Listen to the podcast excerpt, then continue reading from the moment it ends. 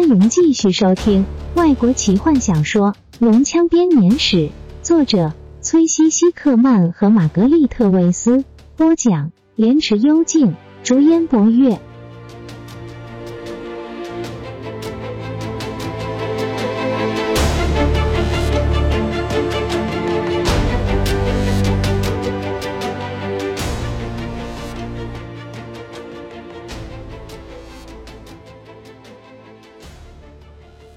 到了最后，他们才发现要进到奈拉卡实在非常简单，简单的让人不敢相信。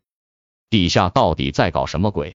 卡拉蒙喃喃地说：“他和坦尼斯依旧穿着偷来的盔甲，从奈拉卡西边山脉里面的制高点往底下的平原看，发现了令人困惑的景象。蜿蜒的黑色线条，像是蛇一样的一路延伸到百里之内。唯一的建筑，黑暗之后的神殿，看起来好像是山脉里面冒出了几百只的巨蛇。只不过这些线条不是蛇，这些是成千上万的恶龙军团。两个人看到四处都是阳光照在长矛或是盾牌上面所产生的反光，黑色、蓝色、红色的旗帜。在高耸的旗杆上随风飘扬，上面绣的是龙骑将专属的徽记。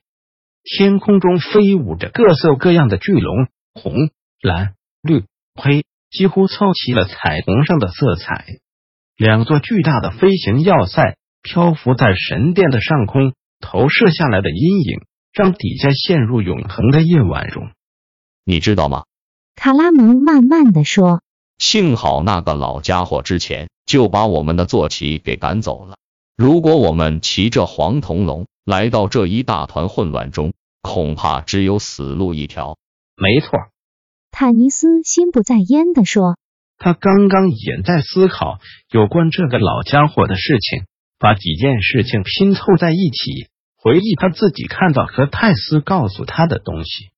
他越是想要弄清楚费资本的身份。答案就越是呼之欲出。他打了个寒战，就像弗林特说的。一想起弗林特，突然的心痛强迫他把有关矮人还有那老家伙的事放到一边去。他现在已经有够多的事情要担心了，这次可没有什么老法师可以帮助他渡过难关。我不知道发生了什么事情，坦尼斯静静的说。反正这对我们有利。减少了我们的阻碍。还记得伊利斯坦说过的话吗？米沙凯白金碟上面记载着，邪恶往往会自相残杀。黑暗之后，不知为了什么原因，正在聚集他的部队。也许这是准备要给克莱恩最后一击。不过，这却让我们可以轻易的趁着这阵子混乱溜进去，没有人会注意两个押解犯人的守卫。这是你的判断吗？卡拉蒙阴沉的加上一句：“我祈祷会如此。”坦尼斯低声说：“奈拉卡城门守卫队的队长最近受到不少困扰。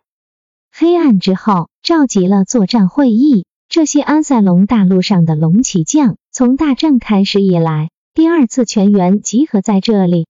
他们四天前开始陆续的蜂拥而来，从那个时候开始，队长的日子就过得生不如死。”龙骑将们应该要照着阶级来依序进入，因此艾瑞阿卡斯阁下第一个领着他的侍从、他的部队、贴身护卫飞龙大队，然后是奇蒂拉暗之女，第二个带着他的侍从、他的部队、贴身护卫飞龙大队，然后是塔加的鲁西安带着他的侍从等等，一直到头德驻守最东边境的龙骑舰为止。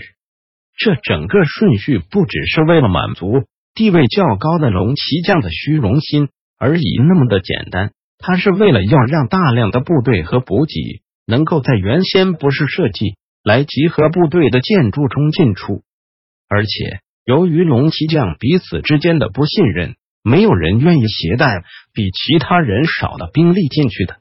这系统设计的原意非常好，理论上也应该可以好好运作。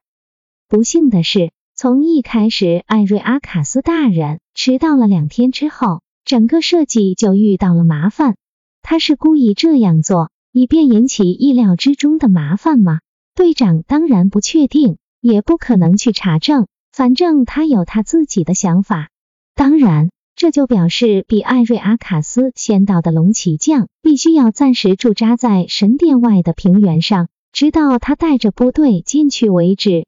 这只是代表两个字：麻烦。龙人、地精、佣兵们急切的想要进入神殿前临时搭建的帐篷市集中，享受一切的娱乐。他们已经走了很长的一段距离，当发现竟然无法进入近在咫尺的神殿时，他们的愤怒自然是可以理解的。许多人晚上偷偷的溜进城墙里，像是蜜蜂寻找蜂蜜一样扑向酒吧。斗殴发生在每一个角落，每个龙骑将的士兵都只对自己的指挥官忠心。神殿底下的地牢已经爆满，队长迫不得已。只好下令手下每天早上用推车把喝得烂醉如泥的士兵推出城墙外倒掉，让他们气急败坏的指挥官领回。巨龙之间也开始有了争执，每一种龙都想要支配其他的龙。一只名叫战青血豹的绿龙，在争夺一只鹿的过程中失手杀了一只红龙。很不幸的，那只龙刚好是黑暗之后的宠物。现在，这只巨大的绿龙被关在奈拉卡地底的一个洞穴中，它的怒吼和挥舞尾巴的动作，让地面上的人以为附近不停发生地震。队长已经有两天晚上没有睡好了。当第三天早上艾瑞阿卡斯大人抵达的消息传来时，他几乎高兴的跪下来。他很快的将手下召集起来，宣布入城的仪式正式开始。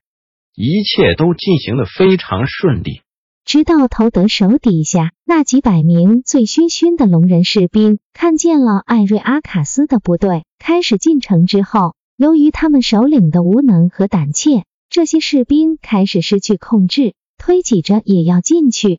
艾瑞阿卡斯遭到这样的干扰，十分愤怒，命令属下的军官率领士兵还击。混乱开始了。黑暗之后，愤怒的派出配备着鞭子、钉头锤和铁链的亲卫队，黑袍法师和邪恶的牧师也跟着一起出动。在法术和鞭打中，秩序终于恢复了。艾瑞阿卡斯大人和他的部队终于不失尊严，却有些狼狈的进入了神殿前的广场。现在应该是下午了，队长已经完全失去时间的概念。那些该死的飞行要塞把太阳都挡住了。一名守卫这时出现，希望他能够到前门去看看。怎么搞的？队长不耐烦的用一只锐利的眼睛瞪着他。他的另外一只在和希瓦纳斯提精灵作战的时候被弄瞎了。又有人打架了吗？把他们两个都打昏，丢到监狱里去。我不舒服。不，不是打斗，长官。守卫结巴的说：“年轻的地精守卫一直很敬畏他的人类指挥官。这门的守卫派派我来的，两两个军官带着犯犯人想要进城。”队长几乎要破口大骂：“以后不知道还会遇到什么。”他几乎准备要叫地精回去放他们进来。这里早已经挤满了犯人和奴隶，多一两个不会有太大的差别。龙骑将齐蒂拉的部队正在外面集结，准备要进城了。他得准备好正式的欢迎他们。什么样的犯人？他恼怒的问，试着要加快速度，将手边的工作处理完，好去参加欢迎的仪式。喝醉的龙人嘛？把他们。我，我想你应该来看看，长长官。地精开始流汗了。满头大汗的地精可不是什么鸟语花香的味道。有几几个人类，还有还有一个坎德人。队长捏住鼻子。我说。他停顿下来。坎德人。他突然之间十分感兴趣。该不会里面正好有一个矮人吧？我没有看到，长官。可怜的地精回答。但是我也许没有注意到，长官。我立刻去。队长说。他急忙将腰间的佩剑挂上，跟着地精来到了正门。至少到目前为止，正门恢复了平静。艾瑞阿卡斯的部队都已经进城了。奇蒂拉的士兵则正在奋力整好队形，准备要走进来。典礼已经快要开始了。队长很快的看了那群站在城门口的人一眼。两个高阶的恶龙军团军官看守着一群闷闷不乐的犯人。队长仔细的观察这些犯人，努力的回忆他两天前才收到的命令。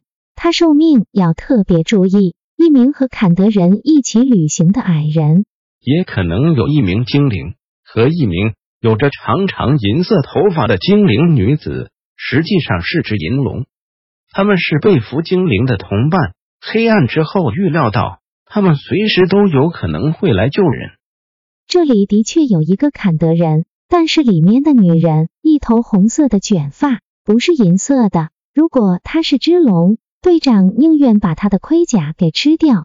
那个苍老、满脸胡子的家伙，很明显的是个人类，不会是矮人或是精灵。最奇怪的是。他根本无法想象，为什么两个军官要把这群没什么价值的犯人带进来。割断他们喉咙就好，不要烦我们。队长疲倦地说：“我们监狱的空间已经不够了，把他们带走，这样多浪费啊！”其中一个手臂跟树干一样粗的军官说：“他抓住那个红发女孩，把她拉到前面。”我听说奴隶市场里面，嘿嘿。对这样的货色会出很高的价钱。本集就为您播讲到这了，祝您愉快，期待您继续收听下一集。